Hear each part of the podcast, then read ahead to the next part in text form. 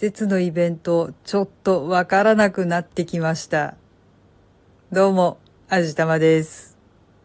今日は1月の5日なんですけど、スーパーとかがね、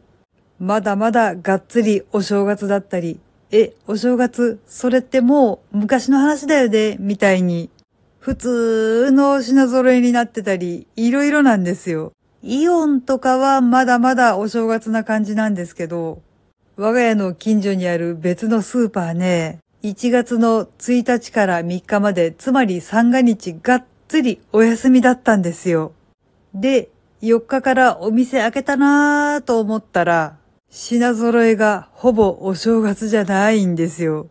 お店の入り口に門松も立ってないし、しめ縄もかかっていません。お店の中も芸春ポップとかが全然ないんですよ。さすがに三が日過ぎてからのオープンだったので、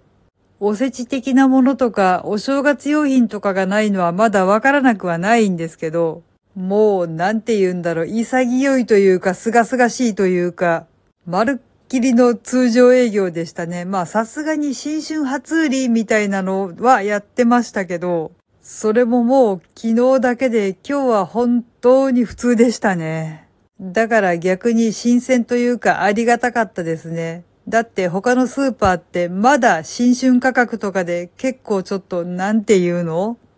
お高めの設定のものが結構売られているのに、そこのスーパーだけは本当に価格が普通なんですよ。なんなら、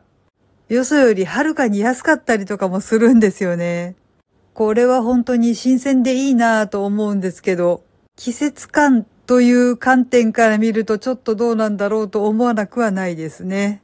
あと、これはどこのスーパーもそうなんですけれども、もう節分の話が出てますよね。なんなら去年の年末ぐらいから恵方巻きの予約とかやってますね。そんなに、そんなに前から予約ってしないといけないもんなの？とかって思うんですけど、恵方巻きなぁ。皆さん、恵方巻き、節分に食べますか？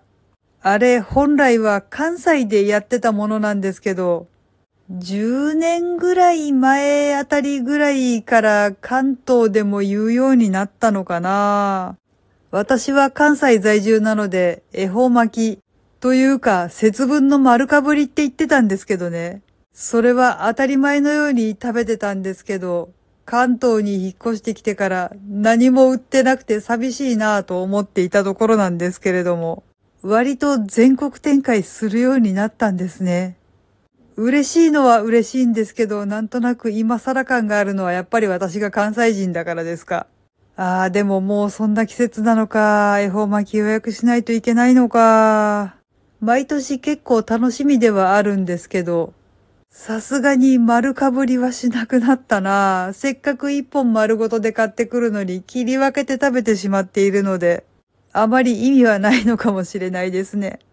で、2月といえばバレンタインデーなんですよ。だから節分とバレンタイン同時進行で店頭に並び始めるので、ああ、なんだかカオスとかって思いながら今の時期は過ごしています。で、それが終わるか終わらないかで次はひな祭りが来るわけでもうめちゃくちゃだなって思ってるんですけど、皆さんはそのあたりどんな風にお考えですか？やっぱ区切りはしっかりつけてほしいなーって思うのは私は古い人間なんでしょうか。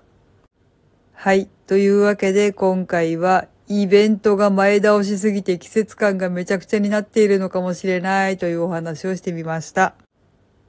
この番組は卵と人生の味付けに日々奮闘中の味玉のひねも姿りでお送りいたしました。それではまた次回お会いいたしましょう。バイバーイ。